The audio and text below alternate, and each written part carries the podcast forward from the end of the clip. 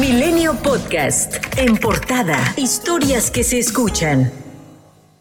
La Comisión Federal para la Protección contra Riesgos Sanitarios descartó hongos en los dispositivos y medicamentos como causantes del brote de meningitis aséptica que ha causado la muerte de 23 personas y contagiado a 71 pacientes en cuatro hospitales privados de Durango. Y derivado de las órdenes de aprehensión en su contra por la probable comisión en delitos de homicidio y lesiones agravadas tras la muerte de estos pacientes, el Instituto Nacional de Migración emitió una alerta migratoria contra Guillermo Enrique N., Ilse N., José Miguel N., Sandra Idanes N., David Erasmo N., Dora Manuela N. y Luis Carlos N. Mientras en Zacatecas, el secretario de Salud, Oswaldo Pinedo, informó que la COFEPRIS detectó en esa entidad un lote de medicamentos de alto riesgo, ya que está asociado con el brote de meningitis en Durango. Sin dar mayores detalles, reveló que el medicamento fue hallado dentro de un hospital público, pero que gracias a la detección temprana del mismo no fue utilizado y que ya revisan otros lugares donde puedan encontrarse más dosis. Y autoridades sanitarias en Guanajuato continúan investigando la muerte de 10 de 15 pacientes en un hospital público de León.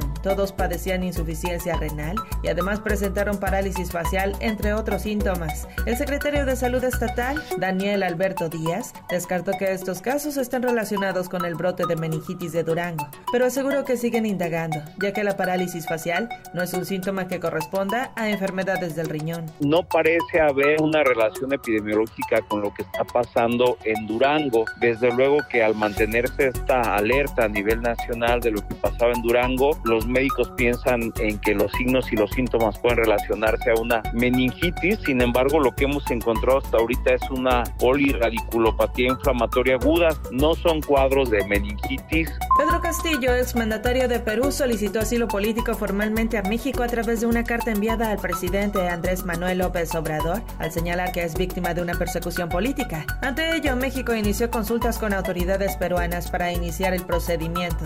El mismo presidente López Obrador desmintió al canciller Marcelo Ebrard. Confirmó que el mismo miércoles, día que se destituyó a Castillo como presidente de Perú, se hizo la solicitud de asilo político en México. López Obrador detalló que fue él mismo quien dio instrucciones a Ebrard para que abrieran la puerta de la Embajada de México en Perú. Y aunque el gobierno mexicano dio por cancelada la visita del presidente a Perú para entregar la presidencia interina de la cumbre de la Alianza del Pacífico, la presidenta Dina Boluarte dijo que esperan su visita con los brazos abiertos para continuar con el proceso. El diputado de Morena, Mario Yergo, denunció al consejero presidente Lorenzo Córdoba ante el órgano interno de control del INE, acusándolo de haber desviado recursos públicos y estar detrás de la marcha que se realizó el pasado 13 de noviembre en defensa de las autoridades electorales por los diferentes videos que publicó este fin de semana. Las presuntas irregularidades señaladas por el representante de Morena ante el INE se basan en la publicación de tres tweets desde la cuenta personal de Córdoba y dos más desde la cuenta oficial del INE. Y el consejero presidente respondió en su cuenta de Twitter. Escribió,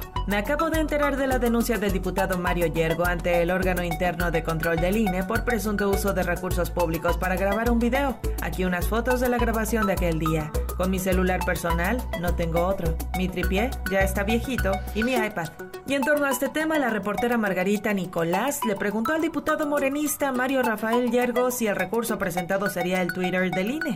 Yergo le cuestionó si trabajaba en el instituto. Las y los colegas presentes en la conferencia reaccionaron ante esta situación. Ajá, nada más para que a mí me quede claro y no de una información equivocada. Este recurso público que se utilizó sería el Twitter de, del instituto. La, de la institución y otros elementos que desde luego aquí eh, consignamos, ¿no? Los videos que él hace, eh, pues desde luego los hace en las instalaciones de la propia institución. ¿Trabaja usted en el INE, no?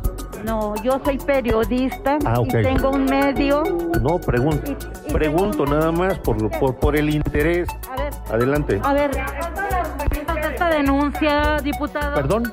Ante la falta de argumentos de esta denuncia, es obvia la, la pregunta de la, de la compañera. Le estoy respondiendo. La respalda la fuente de, de la Cámara de Diputados. Le estoy- Y es una reportera, sí. es una falta de respeto que le diga, que le pregunte. No, no hice, no, no fue, Es no fue esa, no fue esa mi intención. Tras este suceso, la representación de Morena ante el INE emitió un comunicado. Señaló que durante la conferencia de prensa hubo un intercambio de opiniones.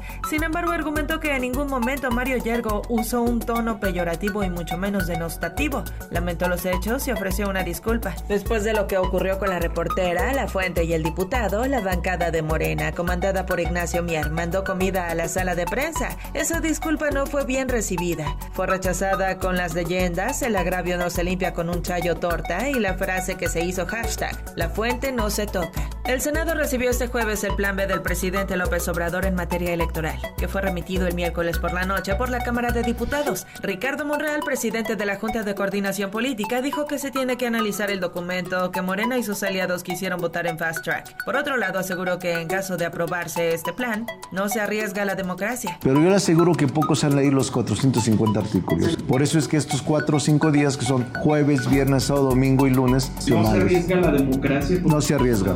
No se arriesga ni tampoco los plazos. Lo que tenemos que cuidar los legisladores es que las instituciones continúen funcionando. Se conocen pinceladas. Y es que el Senado parece ir deprisa para cumplir el deseo del presidente y votar el plan B antes de que concluya el periodo ordinario el 15 de diciembre. Y es que los diputados morenistas modificaron la propuesta presidencial para complacer y conseguir los votos del Partido Verde y el PT, quienes a cambio pidieron que se incluyera el que los partidos solo necesiten el 3% de los votos en 17 estados para mantener el registro y no en todo el país. Y segundo, que les permitan hacer su guardado de dinero que reparte el INE cuando no lo utilicen. El presidente López Obrador dijo que no conoce los agregados propuestos por el PT y el Partido Verde a su iniciativa. Si fuese grave, yo mismo plantearía que se quite, ¿sí? Porque nosotros somos verdaderamente demócratas, no somos eh, falsarios. Entonces, esto se aclara. Y si es grave, yo ofrezco enviar otra iniciativa, es decir, eso yo no lo propuse y se quita. Y el coordinador de los diputados de Morena, Ignacio Mier, admitió que el plan B de reforma electoral de AMLO pasó al Senado con un error en unos párrafos de unas reservas que solicitó el PT a cambio de sus votos. Y el presidente de la Cámara de Diputados, Santiago Krill, anticipó que el bloque opositor presentará acciones de inconstitucionalidad contra el plan B en caso de que se apruebe, pues cuestionó la legalidad del proceso legislativo de las reformas. Señaló como ejemplo que se autoricen actos de campaña anticipada para que las corcholatas sigan rodando por el país. En tanto, el presidente López Obrador se reunió con empresarios del Consejo Mexicano de Negocios en la Ciudad de México. Los empresarios le externaron su preocupación sobre las reformas electorales. Al salir, el presidente dijo que habrá más empleos e inversión sin que diera más detalles. Elementos de la Fiscalía General de Justicia de la Ciudad de México detuvieron a tres ex servidores públicos relacionados con actos de corrupción en el sector inmobiliario cometidos en la alcaldía Benito Juárez. Los detenidos laboraban durante la gestión como alcalde del diputado local panista Christian von Roerich, contra quien ahora existe una orden de aprehensión. Así lo dio a conocer Ulises Lara, vocero de la Fiscalía Capitalina. En noviembre del 2022, el índice nacional de precios al consumidor descendió 0.58% respecto al mes anterior con este resultado, la inflación general anual se ubicó en 7.80%, el nivel más bajo en seis meses, de acuerdo con la información publicada por el INEGI. El gobierno capitalino estimó que alrededor de 10.5 millones de peregrinos acudirán en los próximos días a las inmediaciones de la Basílica para la celebración de la Virgen de Guadalupe el próximo 12 de diciembre, después de dos años de restricciones por la pandemia. Milenio Podcast.